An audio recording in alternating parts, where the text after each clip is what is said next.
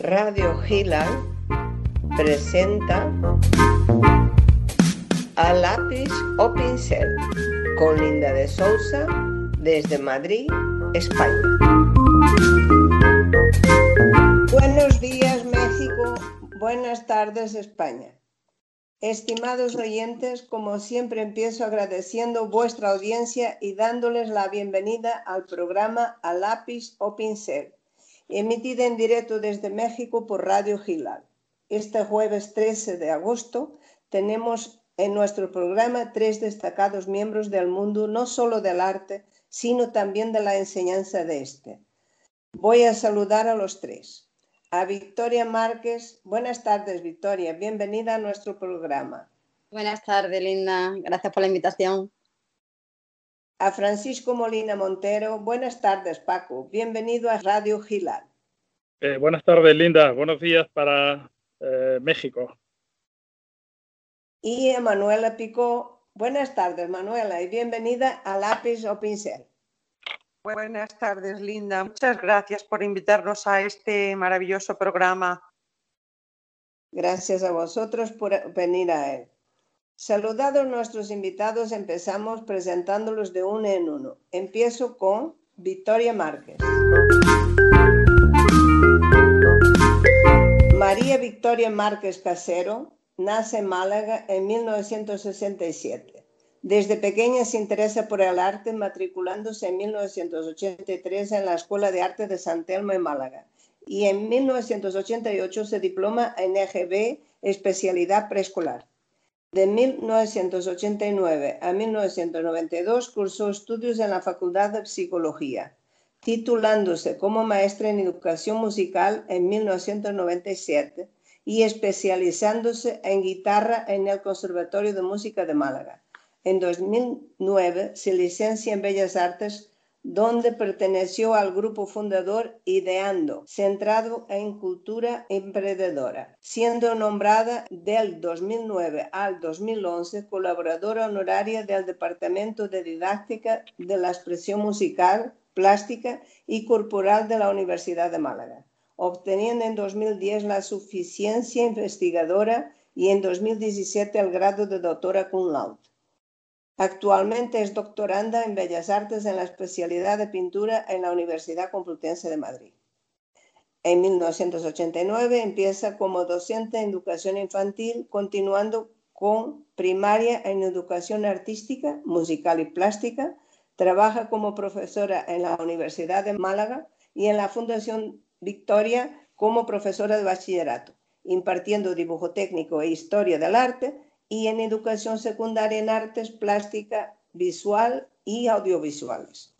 Organiza exposiciones y proyectos artísticos con el alumnado, publica en revistas científicas capítulos de libros y en actas de congresos, perteneciendo en ocasiones al comité organizador y científico.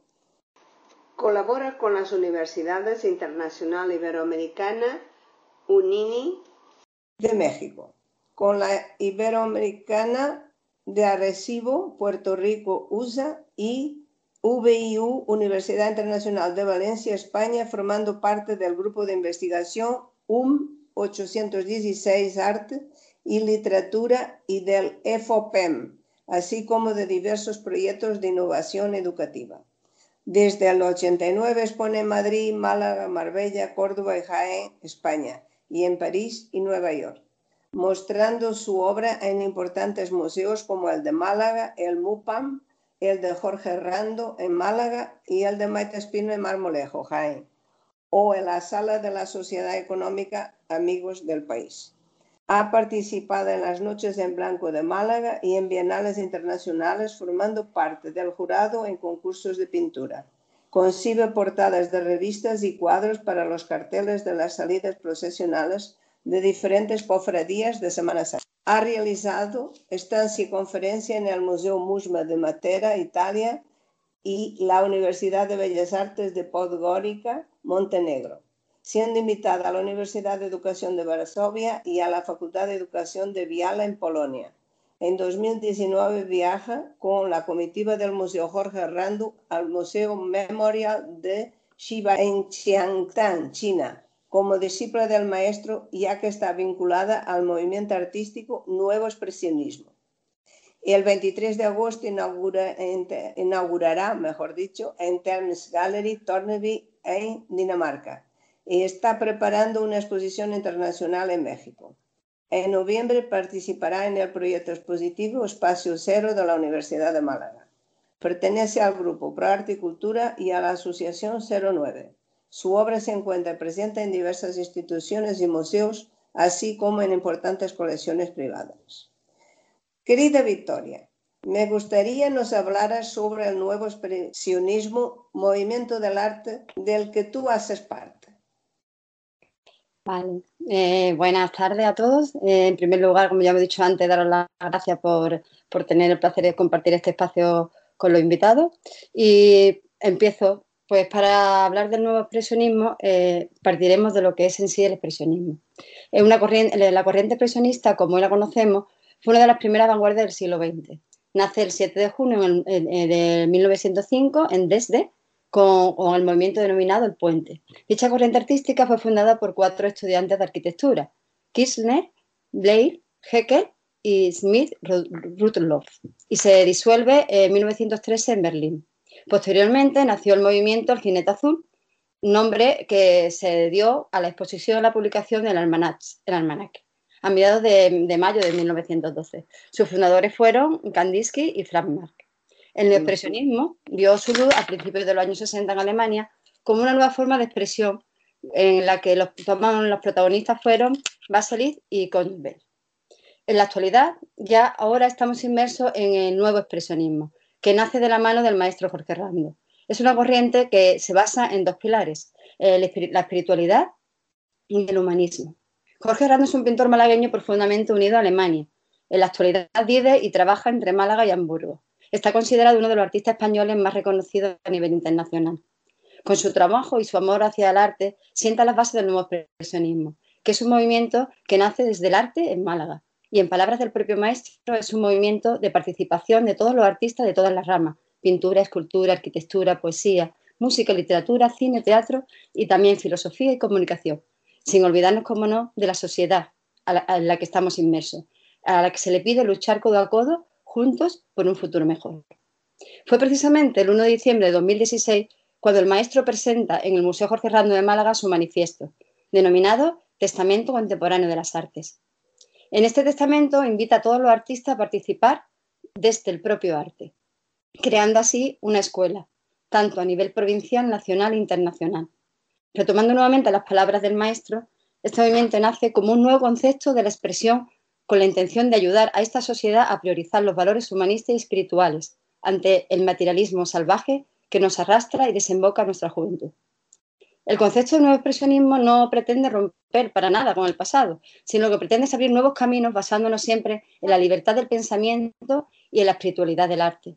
El arte, por consiguiente, los artistas, siempre hemos sido y continuamos siendo parte de la sociedad, por lo que, como nos indica este manifiesto, debemos participar activamente con el arte, para conseguir justicia y la convivencia pacífica entre todos los seres humanos. Eh, de las 15 proclamaciones que se testifican en el, manifiesto mencionado, queremos proclamar, entre otras, voy a, voy a nombrar algunas. Queremos proclamar la espiritualidad del ser humano y de todo lo que nos rodea en nuestro universo. Queremos que el arte, que siempre ha acompañado al hombre desde su génesis, sea un sostén en la evolución humana. El arte no es para la minoría, el arte es universal. Muy bien. Bueno, porque seamos más humanos. Efectivamente, realmente lo que pretende, lo que se pretende es eh, no que, mm, amar el arte para que mm, toda la, todo el mundo esté, eh, esté impreso de pintura, escultura, música, poesía, es decir, que el arte brille por sí solo, puesto que es una vía de comunicación que nos facilita el mm, expresar nuestros sentimientos, nuestras emociones y ayudar a llevar estas cargas que actualmente tenemos con la sociedad, que cuando no es por una cosa o por otra siempre tenemos ahí algo por lo que luchar e intentar sacar la parte positiva nuestra. Ahora tenemos algo con que luchar. ¿Qué ideas aportas tú para que los jóvenes a los que estás preparando como futuros artistas puedan hacer frente al grave problema del cambio social que se está imponiendo debido al COVID-19? Bueno, pues es una pregunta con bastante, bastante contenido. La verdad que sería para estar hablando muchísimas horas. Eh, normalmente, a lo largo de la historia, el arte ha ido siempre asociado cuerpo y mente. Eh, no podemos separar lo corporal y lo espiritual. Y en esta situación que vivimos está afectándonos tanto lo corporal como lo espiritual. ¿Por qué? Porque mm, eh, hemos estado confinados fuera de nuestro entorno, fuera de nuestro hábitat, fuera de, fuera de todo nuestro, nuestro día a día. Y eso ha producido un, estrés, ha producido un, un sin vivir, por, por así decirlo, a, todo, a toda la juventud y a todas las edades. Entonces, eh, precisamente ahora se está viendo eh, los, perjuicios. ¿Por qué? Porque hemos estado de una forma tan confinada que ahora eh, la gente no es consciente porque necesita esa liberación que no hemos estado que no, han tenido privada anteriormente. Entonces es tan fácil como decir tenemos que ser conscientes de nuestra realidad, tenemos que saber a lo que nos enfrentamos y tenemos que luchar con lo que tenemos.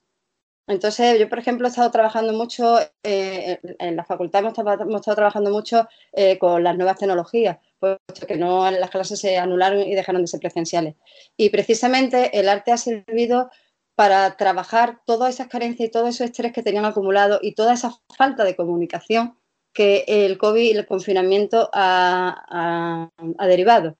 Y gracias al arte ha habido muchos alumnos donde se han focalizado esa energía y ese negativismo que tenían mm, por las circunstancias vividas, han focalizado la pérdida de, familiares, han focalizado el no poder despedirse de los abuelos, algunos alumnos lo han pillado fuera de sus hogares entonces, la verdad es que a través del arte, aunque parezca mentira, a través del arte, incluso en la relación online que hemos tenido, se han producido una conexión social y personal de su interior, de su, de sus sentimientos y han sido capaces de volcar en esos papeles que, eh, tenían en el momento, porque no podían ir ni a comprar.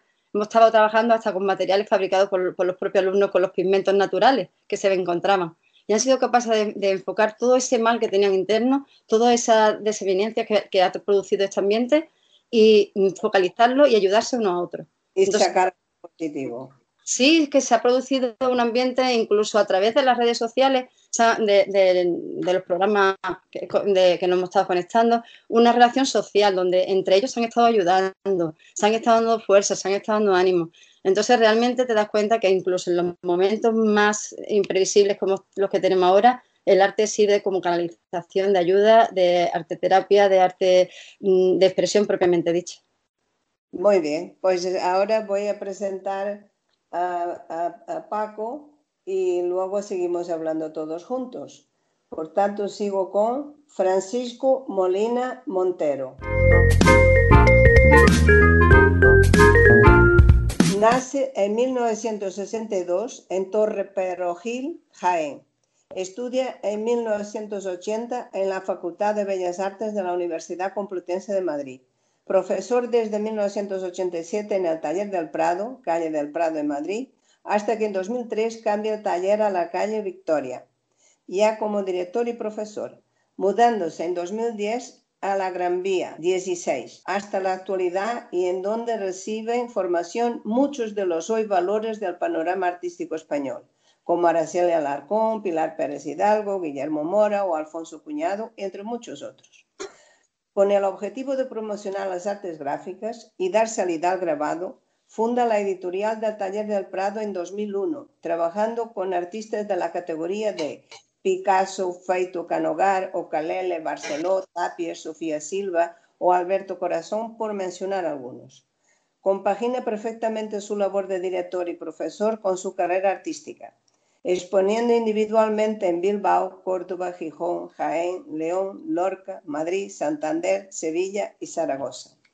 Expone en varias colectivas, sobre todo benéficas, como la de Educación y Familia en Pamplona recibiendo varios premios y distinciones a lo largo de su trayectoria profesional, de los que destaco primer premio Jaén de Pintura, premio Blanco y Negro, ambos en 1992, medalla de honor en los cuarto, quinto y 17 premios BMW de pintura en Madrid y el primer premio del 16 Certamen Nacional de Pintura Caja Madrid en 1988 o el primer premio Certamen Nacional de Pintura Pintores para el 92 en Sevilla. Su obra se encuentra en museos e instituciones y importantes colecciones privadas. Querido Paco, ¿Has retrasado tu carrera como artista y creador de una forma de pintar porque la has enseñado a muchos de tus alumnos? Buenas tardes. La verdad es que no me lo he planteado nunca. La enseñanza, la verdad es que en mi caso no fue algo vocacional. Tengo que reconocer que en principio fue por pura necesidad. Estaba estudiando en la Facultad de Bellas Artes y entré como profesor en, en el taller del Prado que, fundió, que fundó Blanca Escribá de Romaní. Y, ahí descubrí una faceta a la que yo nunca pensé que me pudiera dedicar. Y, sí, fue algo, un descubrimiento, porque además incluso había renegado siempre de la enseñanza como medio de vida y como forma de vida, pero también estoy muy acostumbrado, digo, por lo menos es una de mis actitudes, y es estar abierto a cualquier experiencia vital, ¿no? Y ahí descubrí que, la enseñanza me permitía poder reflexionar sobre mi propia obra, tener que interrogarme sobre muchas cuestiones a las que luego tenía que dar respuesta cuando, cuando enseñaba a mis alumnos, ¿no? Porque lo que sí hago en la vida es eh, involucrarme en los proyectos que hago con, con, mucha intensidad, ¿no? O sea, no la mediocridad, aunque a veces pueda eh, no sé, no, no, pueda uno pasar de eso, eh, es algo que no me, evidentemente no, es mi, meta, ¿no? Entonces, cuando hago algo, intento llegar a la excelencia y, bueno, en, el tema de la enseñanza fue un descubrimiento. Luego realmente se ha convertido en algo que forma parte de mi vida y, no sé, muy gratificante porque han salido del taller o de, esa experiencia de la enseñanza, ha ido mucha gente que hoy en día son buenos pintores y, y sobre todo como experiencia, pues como experiencia vital, me resulta muy, muy atractivo la relación con la gente, el poder transmitir el conocimiento, todo eso no se ha convertido en algo que forma parte de mi vida y, fenomenal. Y si eso ha retrasado mi carrera, yo es que lo de la carrera tampoco lo tengo muy, no, sé, cuando, cuando hacen una recopilación de mis premios, de mi mérito, de lo que sea, me resulta algo tan ajeno que no sé, no, no creo que me dedique a pintar para, para, para eso, para poder hacer esa, esa carrera artística. Ah, lo hago por, por una necesidad vital y, y, ya está, ¿no? O sea, no hay algo que... Entonces, bueno, pues no creo que en ese sentido la enseñanza me haya supuesto ningún tipo de, de, problema, ¿no? nada, ¿no? Al contrario, ¿no? Nada, eres un artista de verdad, sencillo, profundo y que busca la excelencia. Y por eso no, ni siquiera te planteas si se viene o no viene premios. ¿Cómo está funcionando el taller del Prado para ayudar y dar ideas para salir adelante a sus alumnos, ya sean mujeres o hombres, como profesionales del arte en estos revueltos tiempos del COVID-19? Bueno, en principio, a ver, en estos momentos, en estos tiempos del COVID, lo mejor que hemos hecho ha sido cerrar para que no, no, no propagar la enfermedad. Tuvimos que cerrar cuando nos confinaron y seguimos con, el espacio cerrado. Eh, tenemos intención de empezar en septiembre, pero vamos, lo, lo, fundamental creo yo que tú le puedes transmitir a un alumno es, pues lógicamente, el conocimiento. O sea, cómo defenderse luego en el mundo del arte, digamos, y en, lo profesional es un tema para mí siempre ha sido un poco secundario. Evidentemente le transmito mi experiencia, intento en ese sentido, pues ayudar todo lo que pueda, ¿no? Pero sobre todo, yo creo que lo que tiene transmitir el, bueno, una buena formación, dar una buena formación para que, para que las personas que, pasan por aquí, pues bueno, pues tengan unas herramientas para expresarse y para, luego poder hacer buena pintura, ¿no? En realidad aquí tenemos intereses muy dispares, no gente que viene con la intención de ser profesional y gente, mucha gente que viene por el mero hecho de disfrutar de la pintura, ¿no? Y todo es muy respetable y nosotros siempre lo hemos visto así, ¿no? O sea, lo de aficionado, profesional, no sé qué, eso, esas fronteras, francamente, a veces eh, son un poco indefinidas, ¿no? Y nosotros nos da, a mí particularmente me da exactamente igual. Yo intento enseñar lo mejor que puedo, y intento transmitir lo que, lo que, el conocimiento que pueda tener y hacerlo con honestidad y sin límites, ¿no? Y eso es un poco la historia y es lo mejor que puedo transmitir a mi alumno. Luego lo demás, pues eh, cómo funciona el mercado del arte y demás, bueno, pues también, pero, pero para mí eso es secundario y creo que para aquí pasan gente que realmente llega a tener un gran nivel como pintor y luego no se van a dedicar profesionalmente porque no quieren hacer ese esfuerzo precisamente que no les compensa, ¿no? Lo quieren pintar por el disfrute, que además eso es lo más maravilloso que hay, pintar para disfrutar, eso es increíble. tener que vivir de eso, pues bueno, si, si puedes vivir de eso, pues es un privilegio, ¿no? Pero, pero importante, no hay que olvidarse que crear porque, porque el placer que produce y por la necesidad que tienes de, pintar. Sí, esa es la verdad. Además, el taller del Prado es suficientemente conocido, lo diriges muy bien, salen muy buenos artistas de ellos y hay, hay gente que está viviendo de lo que hace y ha empezado aprendiendo contigo. Así que estás de enhorabuena. Pues paso a presentar a Manuela Pico. Así que terminando con Manuela Pico. Nace en Azuaga, Badajoz, es la pequeña de tres hermanas y a la edad de siete años, por motivos de trabajo de su padre, se trasladan a Madrid. El oficio le viene de familia, pues su abuelo paterno era pintor, encuadernador y músico. De vocación temprana, obtiene premios y diplomas en dibujo y pintura juvenil. Con nueve años obtiene el primer Premio Nacional de Pintura Infantil en el Corte Inglés. En 1978 entra en la Escuela de Artes Aplicadas y Oficios Artísticos de Madrid cursando estudios de pintura y escultura y asistiendo al taller de restauración de Ramón Cano, restaurador de Patrimonio Nacional. Diplomada en Gestión Cultural por la FEAM, Federación Española de Amigos de Museos de España, trabaja 23 años en marketing y publicidad para la empresa multinacional Coca-Cola, dejando los estudios de Bellas Artes aunque nunca abandona la pintura.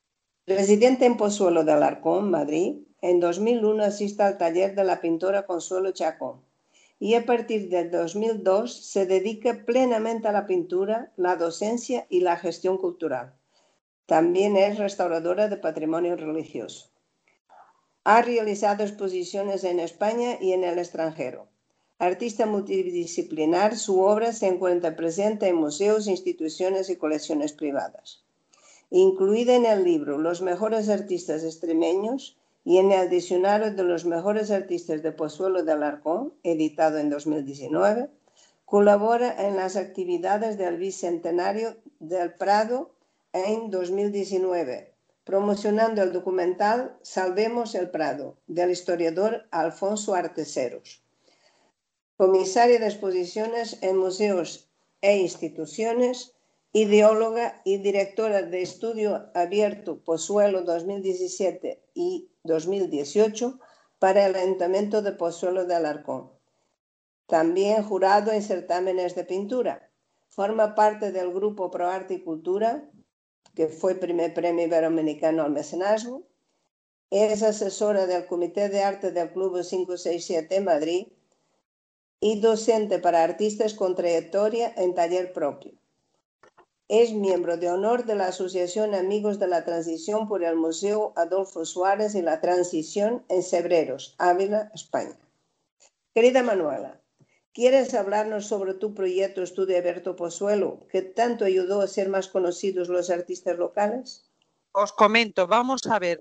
Eh, la idea surge porque en Madrid, el Ayuntamiento de Madrid, junto con una empresa privada que se dedica al arte, organizan Open Studio Madrid todos los años.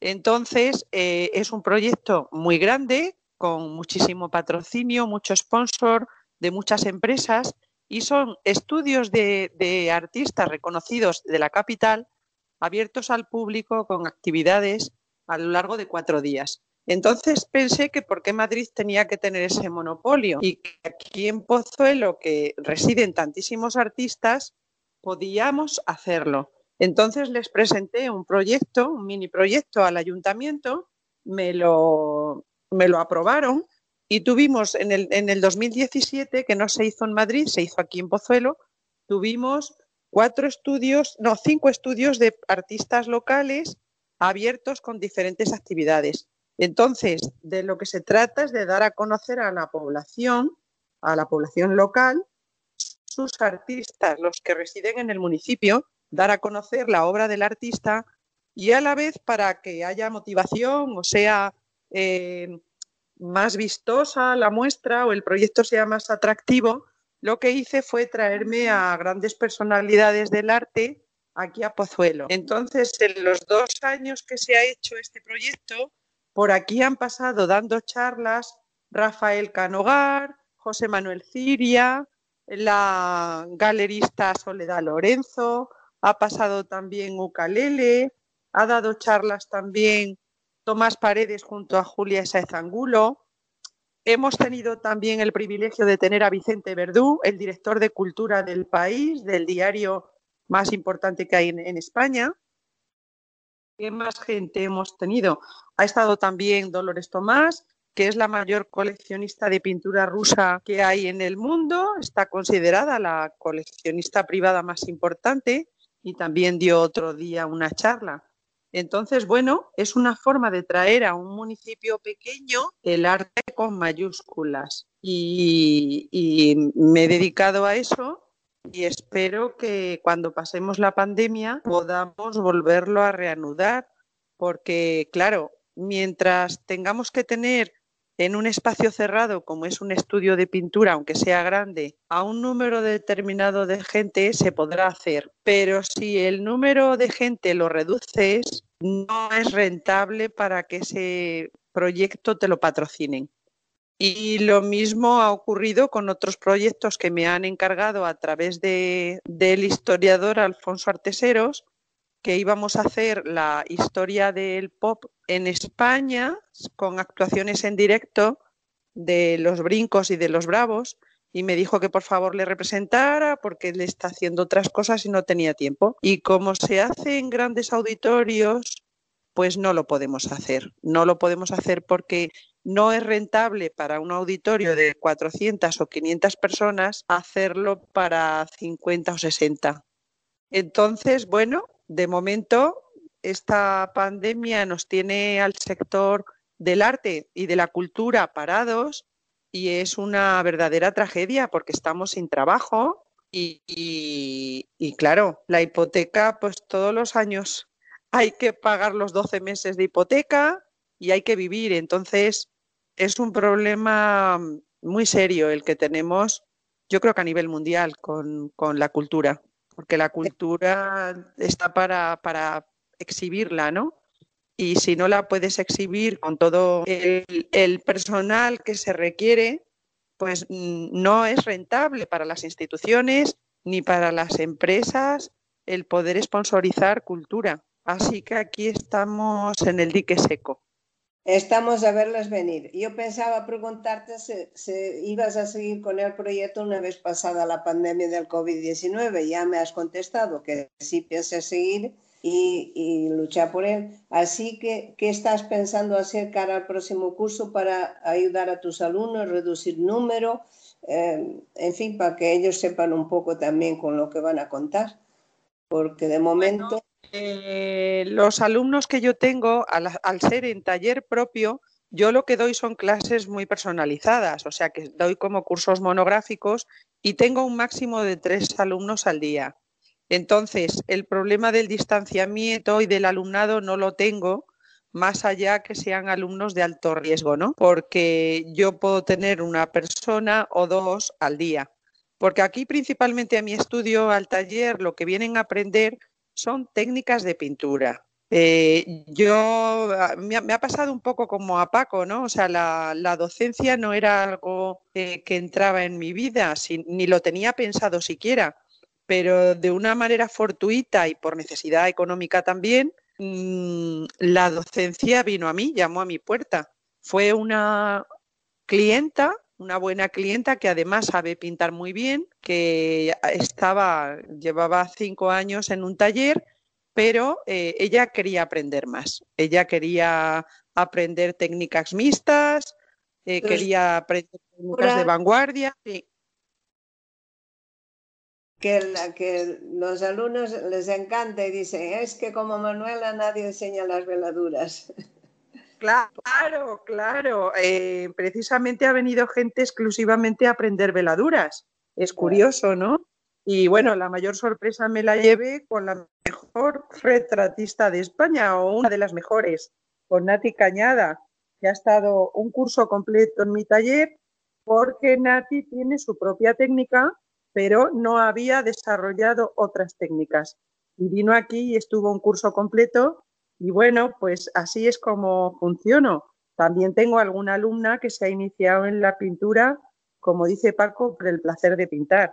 O sea que no todo va en hacerse profesional o en el éxito, sino que también he tenido y tengo personas que por el placer de pintar vienen al estudio. Pero ahora mismo con el COVID eh, y con las vacaciones de verano está todo parado y bueno, pues yo tengo incertidumbre con saber qué es lo que va a pasar con, con mi trabajo. Por un lado, el hecho de no tener clase me ha dado como resultado en el confinamiento el hacer 12 obras nuevas para, para la próxima exposición y si esto siguiera así, pues aprovecharía el tiempo para hacer obra nueva. Pero bueno, la situación es preocupante en la cultura. Bueno, esperemos que todo se solucione porque tú fíjate en los años 20, cuando la influenza se murieron 5 millones de, 50 millones de personas, que es una barbaridad. Y, y, al final la vida continuó y vinieron los, los años 20 y todo ha pasado. Esto también pasará. Así que tranquilos, lo que tiene que hacer uno es lo que tú has dicho, trabajar. Estimados oyentes, como veis, tenemos a tres preparados profesores de artes, cualquier uno de ellos de igual valor. Y voy a soltar unas preguntas aquí para que contestéis según queráis. Hacemos un poco de charla entre todos y opinamos. Por ejemplo, esta. ¿Tienen los artistas estudiantes alguna ayuda estatal cuando surgen problemas tan graves como el provocado por el COVID-19? Bueno, pues realmente la ayuda estatal se establece al principio de curso. Esto es que realmente nos ha pillado de sorpresa a todos, profesores, estudiantes, gobierno y a todo el ámbito social. Entonces, mm, las ayudas estatales se establecen al principio, se reparten todos los presupuestos al principio de curso y ahora pues no se sabe ni siquiera cómo va a empezar el siguiente curso. No creo, eso no, nos atañe realmente a los docentes son estamentos gubernamentales los que tendrían que opinar ahí al respecto. ¿Estáis de acuerdo, Paco, Manuela? Bueno, vamos a ver, yo voy a decir la ayuda estatal que ha habido para los artistas, no para los alumnos. Eh, la mayoría de los artistas, eh, la mayoría de los artistas que conozco, que conozco y que se dedican a esto, eh, son autónomos. Entonces, claro, la ayuda, la ayuda estatal que hemos tenido los artistas, que somos autónomos, es que la cuota de autónomo que hay que pagar mensualmente está suspendida. No la estamos pagando. Y los artistas no nos hemos podido acoger nunca al paro, al subsidio de desempleo. Entonces ahora, por primera vez en la historia, podemos cobrar el paro. Es poco dinero, pero por lo menos es una ayuda para que eh, lo mínimo de tu vida quede solucionado, ¿no? Tus, tus facturas o tu consumo o lo que sea. Y, en cuanto a lo demás, pues mm, que yo sepa, no hay ahora mismo ninguna otra ayuda. Las becas están paradas, los premios también. Y, bueno, pues ahora mismo estamos todos un poco a la espera de que todo vuelva a, la normalidad. Y no a la nueva normalidad, que eso me pone los pelos de punta. Paco, ¿estás de acuerdo tú también?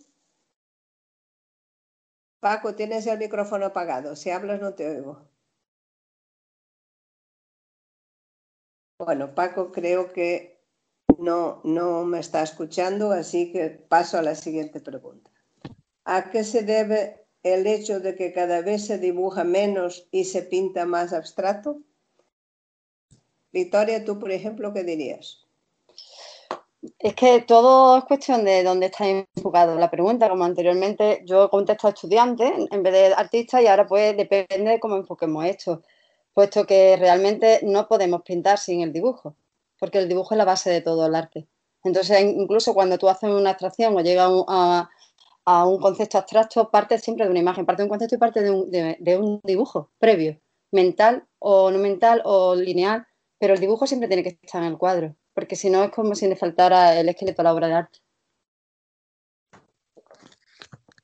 Yo le doy la razón totalmente a Victoria. Yo tengo algún alumno eh, que dibujaba fenomenal y, ha aprendido a pintar con mucha más facilidad partiendo del dibujo que el alumno que mm, directamente quiere pintar pero sin saber dibujar.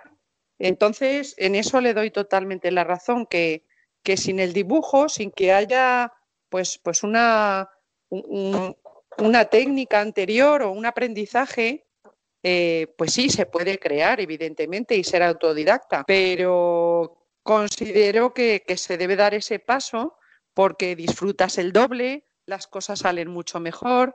¿Y que ahora a lo mejor no se valore el dibujo? Pues mira, yo es que estoy en contra de que la enseñanza de niños y de niñas ahora mismo el dibujo no sea una asignatura como era cuando, cuando yo era jovencita, el dibujo, el dibujo clásico, el dibujo lineal.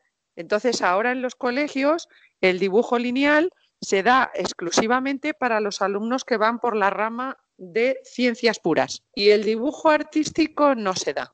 Entonces, claro, es como todo, ¿no? Estamos teniendo, eh, como decía antes Victoria, estamos teniendo eh, un apartado que se está dejando a la, a la humanística, se, la está rebajando, minusvalorando o simplemente, simplemente haciendo que desaparezca. Y, claro, dentro de las humanidades está el dibujo. Si ya desde pequeños en el colegio el dibujo desaparece, como, como, como quieren que desaparezca la música, pues mal vamos, ¿no? Yo estoy totalmente en contra de que de que las artes plásticas desaparezcan de los colegios? Hombre, realmente es un tema que nos preocupa mucho a los docentes y a los artistas en sí, porque se habla mucho de, discurso del arte, de la importancia del arte. En la sociedad se habla mucho del discurso de la importancia, pero en la práctica real cada vez se está dando menos importancia. Eh, la ley antes tenían X horas de, educación artística, cada vez se está disminuyendo el horario y ya actualmente con la última ley educativa es opcional, cada autonomía va eligiendo incluso qué se da, cómo se da y cuándo se da. Entonces ahí tienes razón totalmente, Manuela. Es que es la base de, en, muchos sistemas educativos donde eh, el nivel educativo es bastante elevado, eh, la base es en la educación artística. Y primero se, forma el alumno en, el concepto, en el cuerpo, en todas las capacidades artísticas y posteriormente cuando ya se trabaja todo ese concepto artístico, se empieza a trabajar los conceptos lingüísticos, matemáticos y, científicos. Y aquí pues se nos está olvidando que la base de todo eh, el ser humano es el saberse expresar, comunicar y saber dar lo máximo que tenemos dentro. Mira, yo soy de la generación anterior a las universidades privadas de bellas artes, las facultades, es decir, cuando yo estudiaba, la única facultad de Bellas Artes que había en Madrid era la, Escuela de Bellas Artes de San Fernando. Entonces, para tú tener acceso a la Escuela de San Fernando, tenías que tener un año entero de preparatorio para el examen. Y era eh, dibujo, modelado y pintura durante un año completo. Y claro, hacían una criba tremenda porque venía gente a, Madrid de, de todas las provincias. ¿Qué es lo que ocurre ahora? Bueno, pues lo que ocurre ahora es que en Madrid hay siete facultades de bellas artes y entonces en las, en las facultades privadas eh, un alumno simplemente con que sepa pintar un dibujito ya está admitido. ¿Y qué ocurre? Que me hablaba el otro día un profesor de una facultad muy conocida de aquí de Madrid de que claro, que había gente que casi casi que se metía por divertimiento y, y que había gente que pretendía aprender a pintar o a dibujar es cuando realmente eso ya lo tenían que haber tenido antes un poquito trabajado, ¿no? Y bueno, pues era como una queja, una queja en ese sentido, de que si en el colegio no, no hay nada, en casa tampoco, pues vocación tiene que haberla por lo menos, porque la técnica se aprende, pero mm, a inventar, a, no sé, eso no se puede enseñar. Entonces tenían ahora eso, las facultades de Bellas Artes llenas de gente que, no, ha, hecho un dibujo en su vida. Ya, esa es la verdad. Oye, ¿y vosotros a qué dais más importancia en vuestra obra? ¿A la estética o al mensaje? Y Paco, si estás, pone el micrófono y, danos también tu parecer, por favor. Manuela, empieza tu Manuela. Bueno, empezar. Bueno, pues empieza tu, tu historia, venga, y luego sigo yo. Bueno, pues es que hablando del nuevo expresionismo, realmente, que es el movimiento en el que yo estoy inmersa ahora, eh, no hay estética sin mensaje ni mensaje sin estética.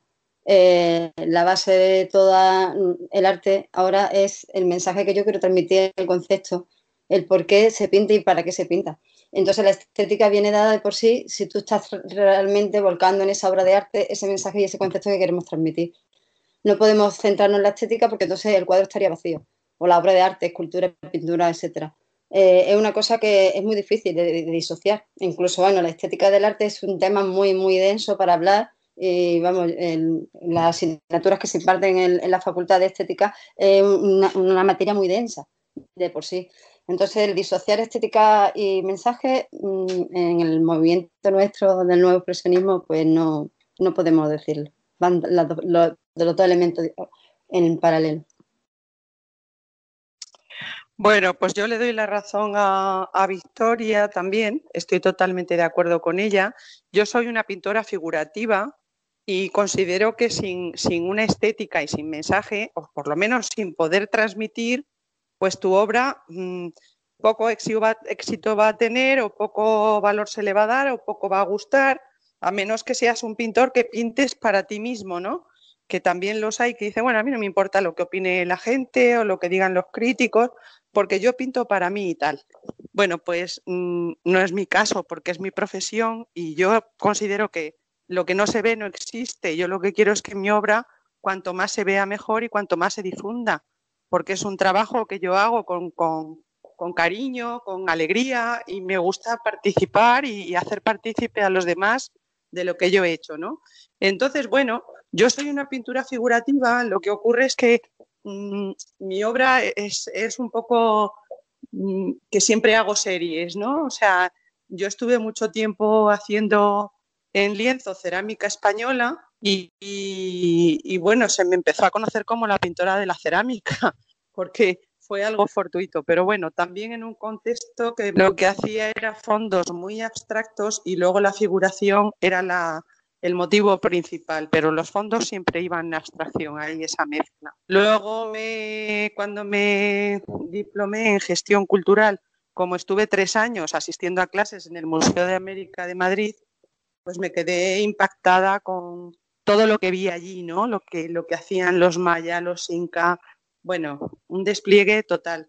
Y lo que hice fue una exposición dedicada a todos los vestigios precolombinos. Todo casi siempre lo que hago tiene un sello personal, que son las veladuras, y todo está envuelto así como en, un, en unas brumas. Y ahora estoy haciendo algo también, bueno, que nada tiene que ver con lo hecho anteriormente, pero que también lleva mi sello personal y que es un homenaje a, la escultura y a, escultores pues contemporáneos, amigos míos, y transmite la verdad que que llaman ahora los jóvenes la tridimensionalidad del 3D, ¿no? Que parece que el objeto lo puedes agarrar y tocar y, están impregnados también de una estética. O sea que lo que dice Victoria, o sea, la, estética sin decir nada, pues, pues, pues no sirve para nada.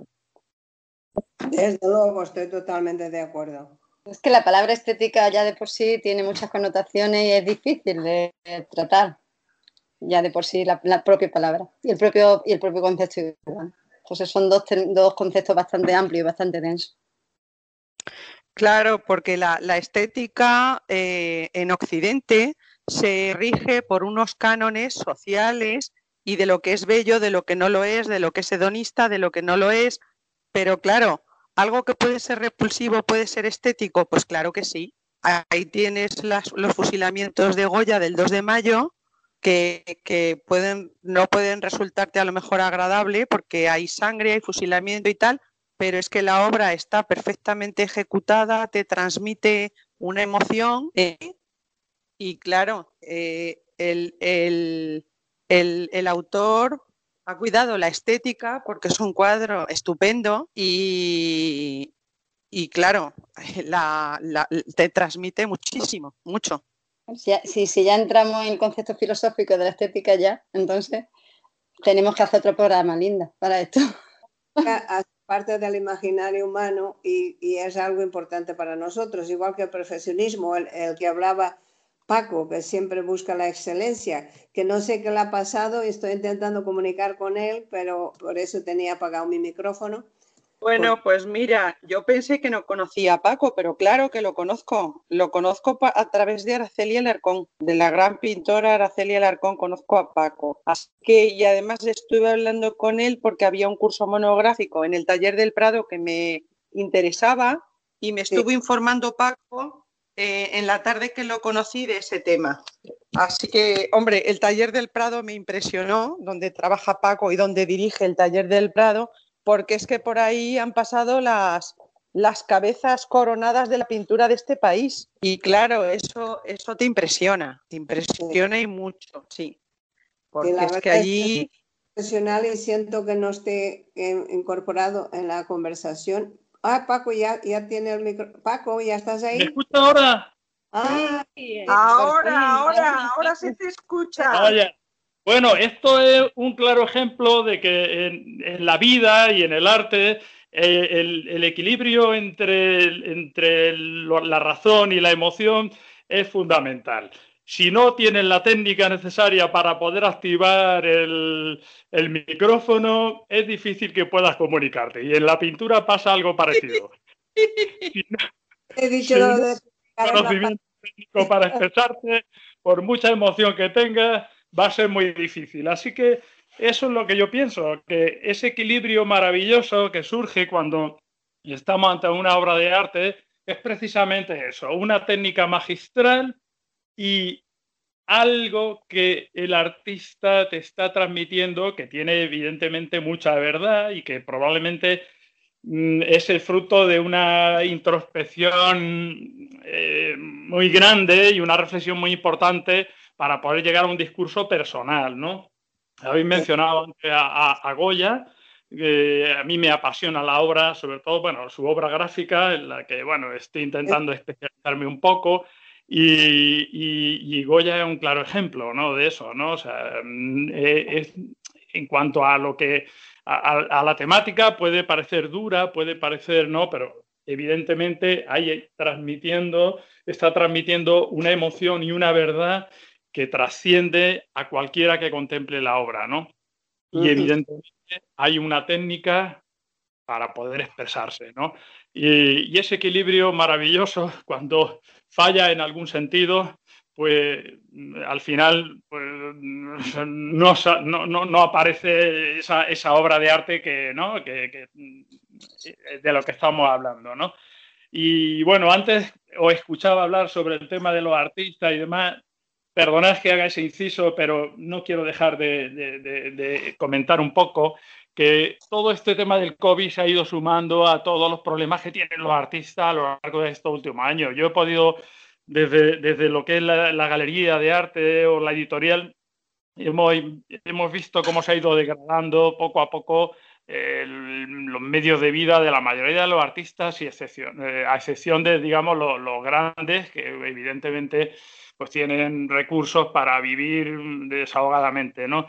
Y, bueno, eso es una reflexión que tendrán que hacer cada gobierno y cada estado para poder apoyar a las artes plásticas y a los creadores, ¿no? Pero en cualquier caso, a mí también se me escapa un poco, ¿no? O sea que, y, bueno, nada, solamente eso.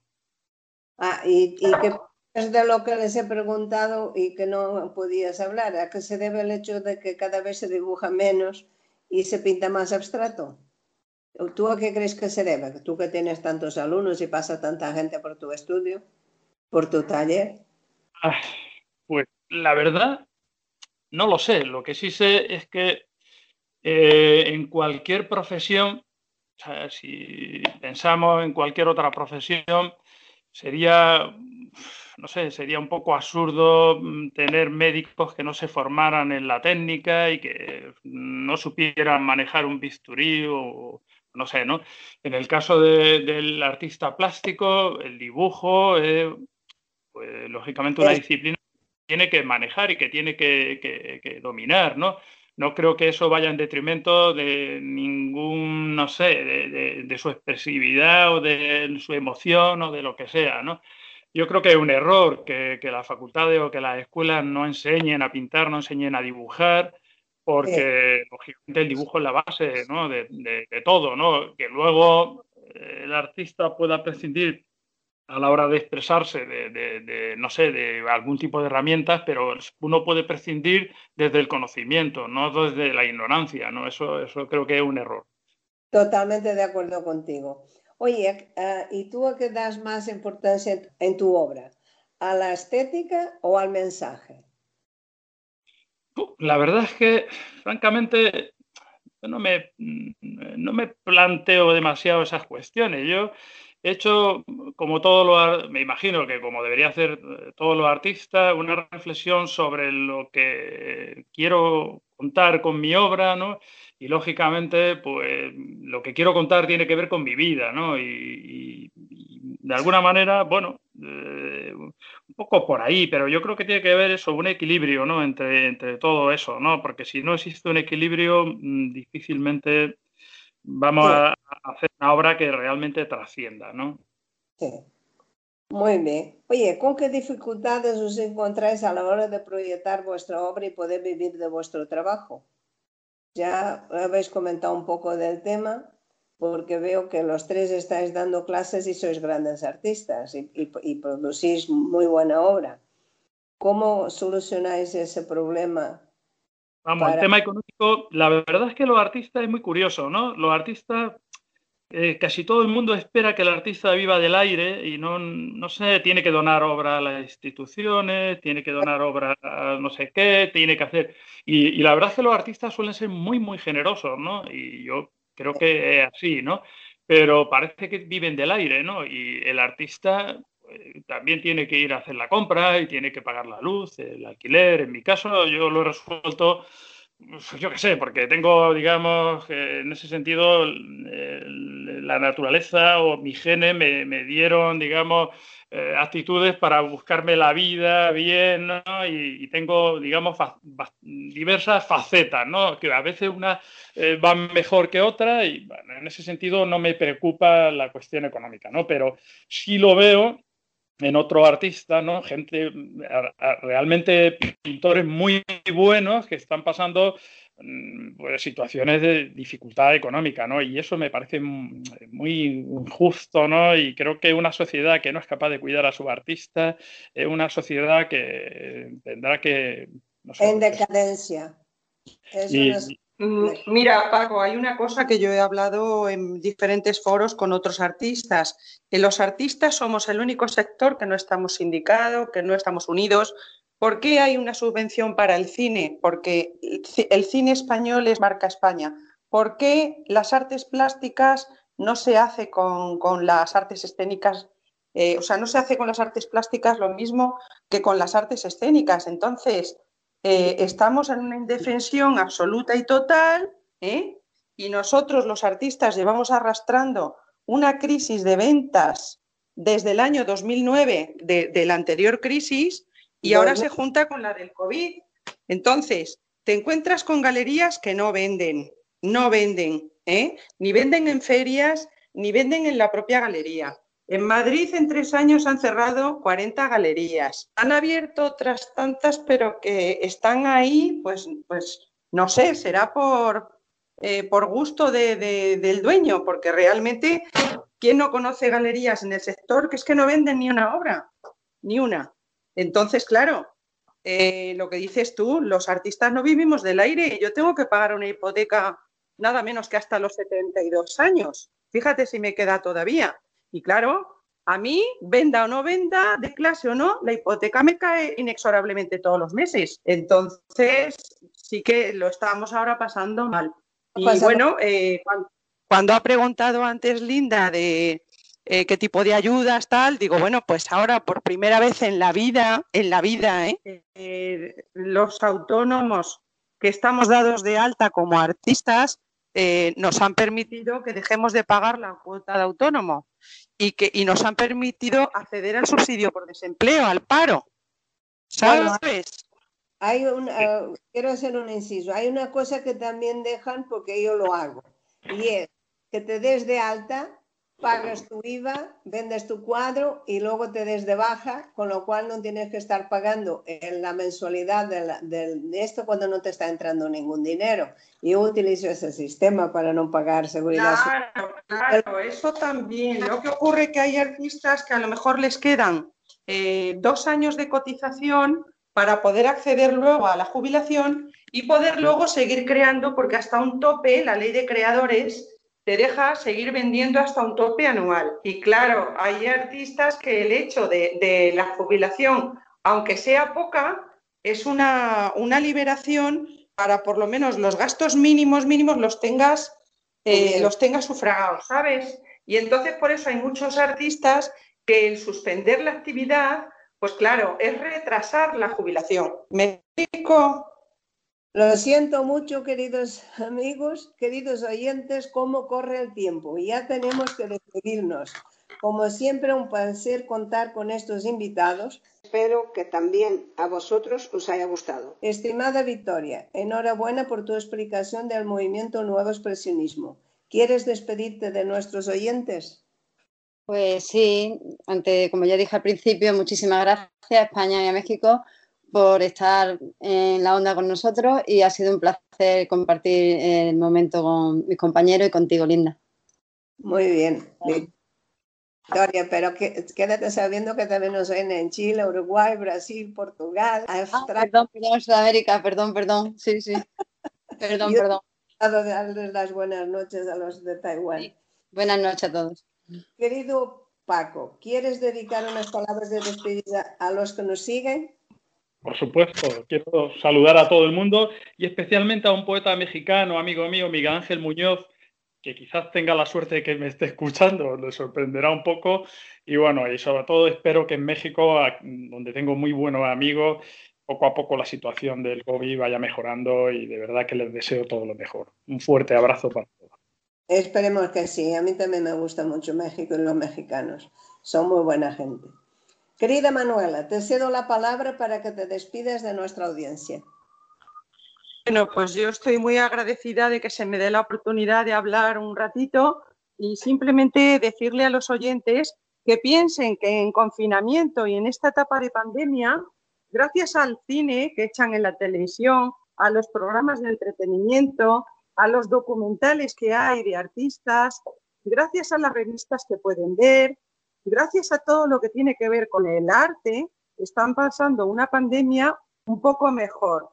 Imaginaos que si eso no existiera, si el arte no existiera, eh, el tiempo en que tenemos que estar eh, confinados o con muchas restricciones, lo pasaríamos aún peor. Entonces, el arte forma parte de la vida y es necesario. Desde luego, esa parte de la vida y muy, muy necesario, porque desde luego habría incluso más violencia de género. Quiero daros las gracias a los tres por compartir con todos vuestra experiencia profesional. Señoras, señores que nos estáis escuchando, os mando como siempre un fuerte abrazo y un beso. El próximo programa todavía no sé si tendremos Brasil o Perú. Buenos días, buenas tardes, buenas noches. Hasta siempre. Hasta siempre. Hasta siempre. Chao. Radio Gilal, programa a lápiz o pincel, emitido desde México. Muy buenos días.